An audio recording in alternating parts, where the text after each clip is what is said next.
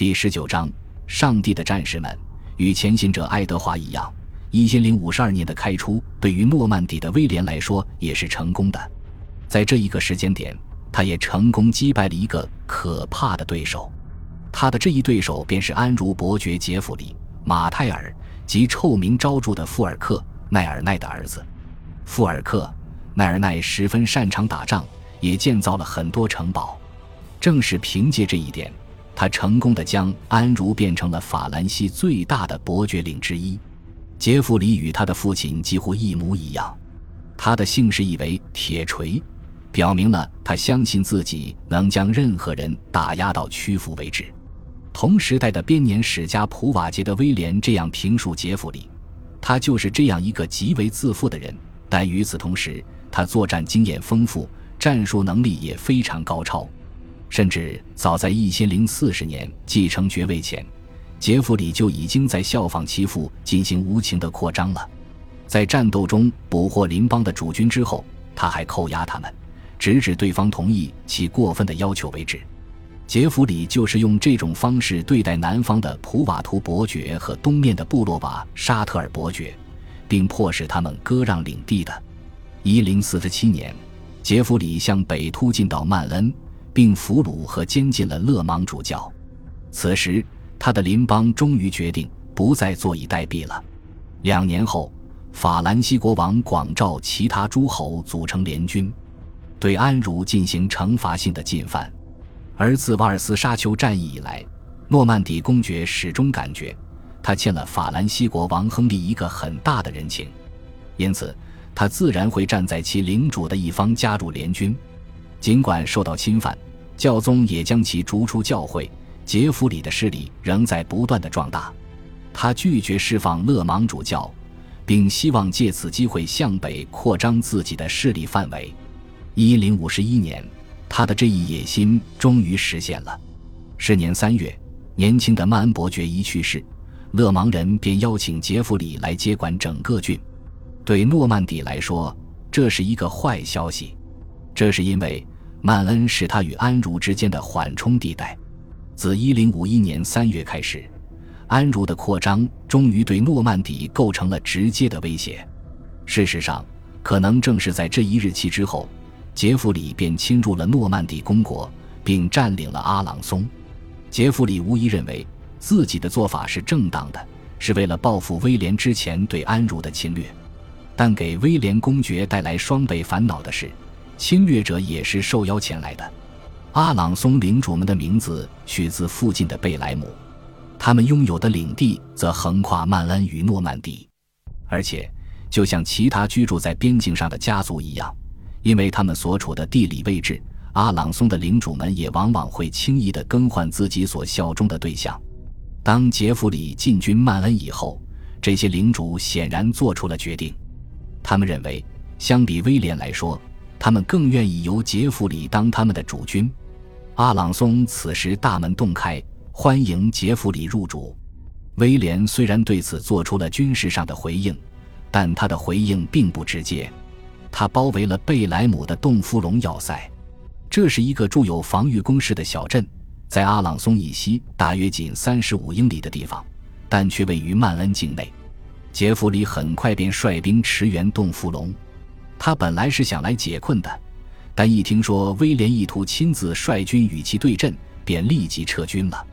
既然前进道路上的障碍突然消失了，而士兵们都已经准备好了，公爵便率领着他的士兵们来到他们自己的阿朗松，并很快攻陷了他。几乎不费一兵一卒，他们就攻下了阿朗松。普瓦捷的威廉写道：“事实上。”普瓦捷的威廉在此处的描写还是有些含糊其辞了。关于两军对阵一事，瑞米耶日的威廉有着更加详实的记载。他写道：“威廉公爵连夜骑马抵达阿朗松，却遭到了要塞守军的抵抗。这些居住在与城镇分离的要塞中的士兵嘲笑并侮辱了威廉。”奥德里克·维塔利斯则对瑞米耶日的记录进行了进一步的补充。他描述道。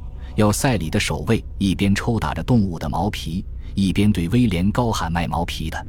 毫无疑问，这个笑话并没逗乐公爵。很快，他就攻下了要塞，并俘虏了守军。然后，在阿朗松全体居民的注视之下，他下令砍去嘲笑他的人的四肢。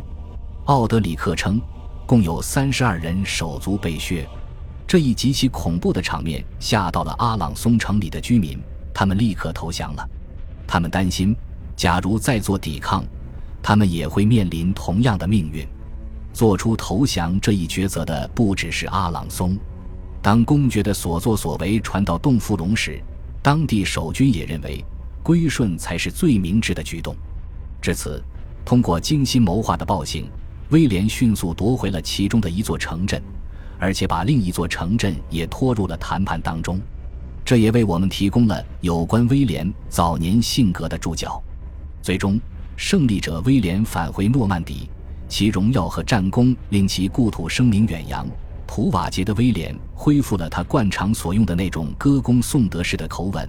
与此同时，在各地人民的心中，威廉成了既令人爱戴又让人觉得恐惧的对象。阿朗松之围很可能在一千零五十一年末之前就解除了，因此。威廉才有机会在年末横渡英吉利海峡，并拜访前行者爱德华。但和爱德华一样，威廉很快意识到命运之轮转动的速度是很快的。在获得胜利后不及数月，威廉便惊恐地发现，法兰西国王与杰弗里·马泰尔已然放下分歧，并建立了新的联盟。关于这一结盟的相关记载，首次出现于1052年8月的一份证书中。在这份证书中，杰弗里曾在奥尔良陪伴国王。很可能也是在此时，威廉才察觉到了这一问题。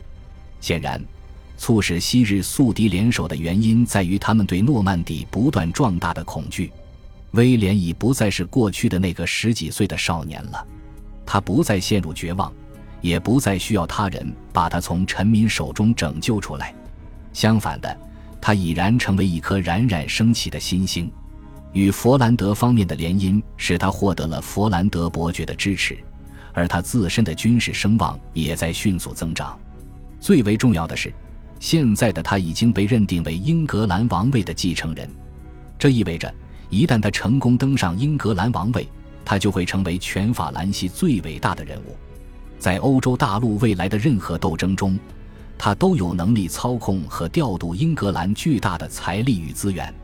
人们不禁猜测，正是这一变化令安茹伯爵和法兰西国王走到了一起。至于威廉，他立刻就意识到了二者联手的深意。尽管诺曼底的前辈公爵们以及威廉自己都一直在辛苦地维护和法兰西王室之间的关系。但这样的一种友谊，此时已经成为过去式。一零五二年九月，就在杰弗里伯爵出访后的几周，我们发现威廉出现在亨利一世的宫廷当中。毫无疑问，他耗费了巨大的努力，希望他的宗主能够回心转意。但很明显，他的这个目标并未实现，因为我们可以发现，这是二人最后一次一起出现了。